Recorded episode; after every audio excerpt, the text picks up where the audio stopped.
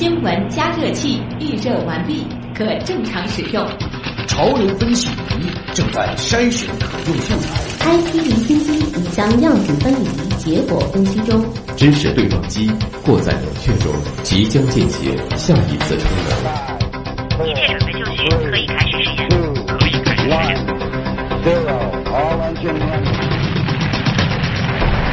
新闻实验室。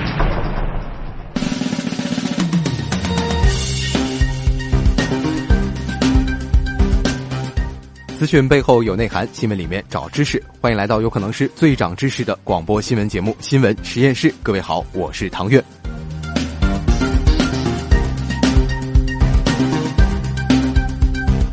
今天的新闻实验室马上就要开工了，首先来关心一下天象。今晚月相为峨眉月，明天凌晨零点二十九分，太阳到达黄金二百七十度，就此迎来冬至节气。明天凌晨四点土星合日，明天晚上十八点零四分月球过降焦点。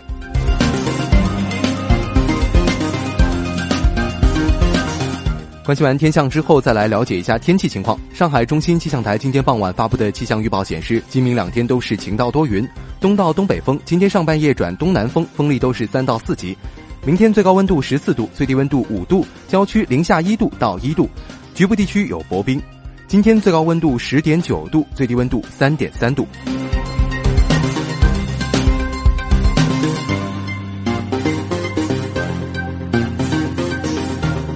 再来给大家介绍一下今天咱们新闻实验室主要关注的话题。提到白血病，大多数人都会认为这是一种很可怕的不治之症。那么，白血病到底是一种怎样的疾病？儿童患病的比例真的高于成人吗？现如今又有哪些治疗白血病的有效的手段？稍后的知识对撞机，我们照例带来九零九瑞金医学小课堂。今天是第十一讲，邀请血液科专家来为您一一解答。另外，也欢迎大家在阿基米德关注新闻实验室，每天阿基米德直播帖的下方有我们的互动规则，大家可以留意参与互动，就有机会获得各种惊喜福利。接下来，马上开启今天的 IT 离心机。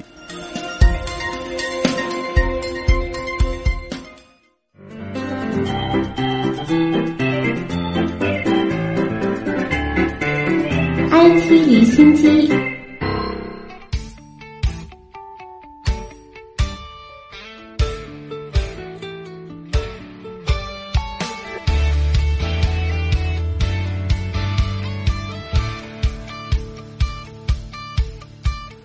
IT 李心机关注科技热点，在一个种满植物的密闭舱里，一名志愿者正在进行科学实验。这幅展现月宫一号工作场景的照片，近日同北美日全食等一道入选英国自然杂志的二零一七年最佳科学图片。据月宫一号总设计师、北京航空航天大学教授刘红介绍，月宫一号是我国第一个、世界第三个生物再生生命保障地基有人综合实验系统。它的建立使我国在生物再生生命保障领域的研究水平进入国际先进行列。生物再生生命保障技术是未来月球、火星基地等载人深空探测所需的关键技术之一。人类未来在深空建立基地时，不用依靠携带物品来满足生活的需要，通过建立应用这种技术的高密合度装置，就可以实现自给自足。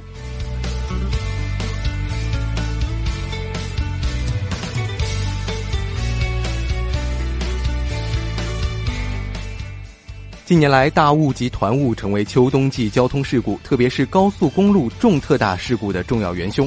由于团雾具有突发性和局地性，监测预警难度极大。日前，由国内自主研发的一款商用团雾监测预警雷达在安徽合肥面世，对团雾的定位精度可达七点五米。据介绍，这一雷达具有两项特点，使其能够满足商用需要：一是能够探测出团雾区与非团雾区的界限以及雾区可见度。二是光源发射和工作原理的改进，大幅度降低了成本。目前，该系统的激光雷达自动采集和防护的方法已申请国家发明专利，预计明年将实现量产。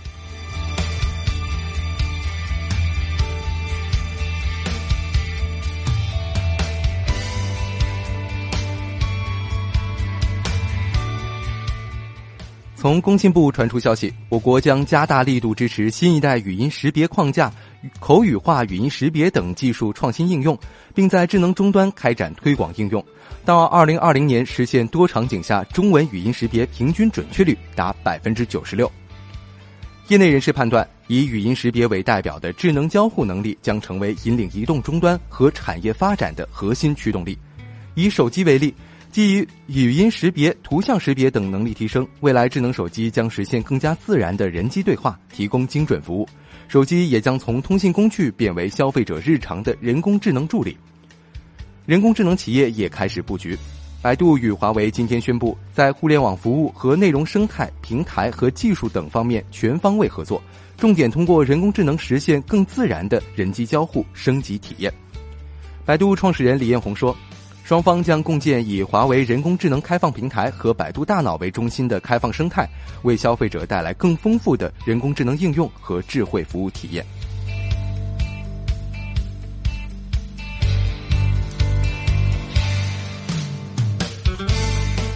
中国移动新一代物联网窄带物联网今天在山山东全面商用，目前山东已建设超过一万个窄带物联网基站。广泛应用于智能抄表、路灯、井盖、停车、家居、交通、农业等领域。据了解，窄带物联网技术具有低成本、低功耗、大连接、全覆盖等优势。其中，基于窄带物联网技术的智能路灯已应用于济南市区的主干道，实现了路灯智能集中监控和单灯节能管理。路灯可智能判断周围环境明暗和车流量等因素，自动调整灯光的明亮度。当出现故障的时候，会自动报警并报告报故障信息，便于及时维修。智慧制造通过物联网技术实现了控制平台和制造终端的实时互动，使远程智能控制成为现实。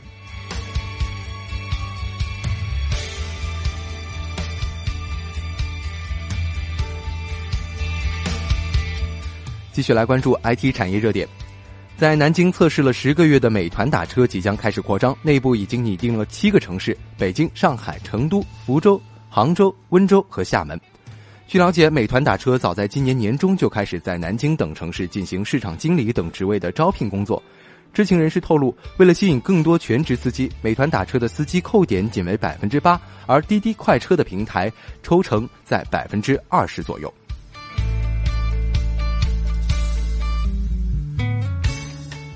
一到冬天，不少 iPhone 就会出现耗电快，甚至自动关机等问题。今年升级 iOS 十一系统之后，iPhone 这一问题更甚。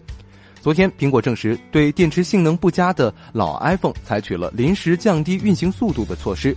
最近发布的更新包能在需要时平抑瞬时上升的处理速度，防止手机关机。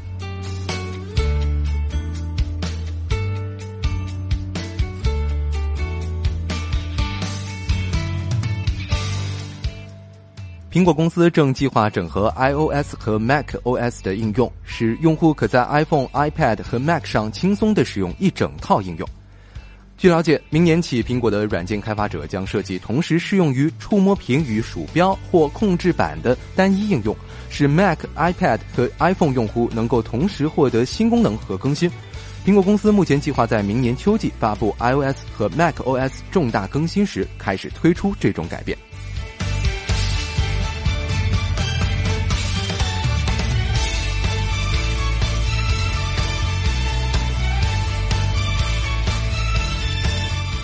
韩国三星电子公司昨天说，已经研制出全球最小 RAM 芯片，将在全球率先量产。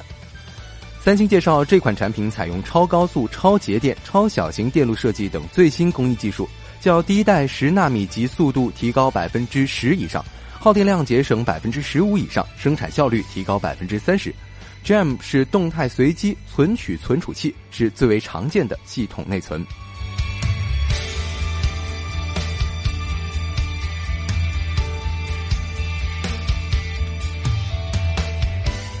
美国纽约州立大学布法罗分校的一个研究团队近日说，他们开发的新方法只通过分析一张照片就能追溯到拍摄使用的手机。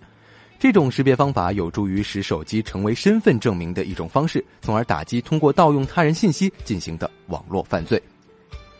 研究人员关注了在数字成像中被称为像素响应不一致性的一种微小缺陷。每一个数码相机的传感器生产过程中都会产生极微小差别，导致传感器投射的颜色比正常情况偏亮或偏暗。虽然这种差别小到不能被肉眼察觉，但通过特殊滤镜可以提取出来看。每个相机拍摄照片失真模式都是独一无二的，这就是像素响应不一致性。它此前主要应用于确定图像版权之类的司法鉴定。研究人员根据像素响应不一致性缺陷，比对了三十部 iPhone 6s 和十部三星 Galaxy Note 5拍摄的一万六千张照片。根据照片找拍摄手机的准确率达到了百分之九十九点五。这项新方法将于明年二月在美国加利福尼亚州举行的网络和分布式系统安全大会上正式发布。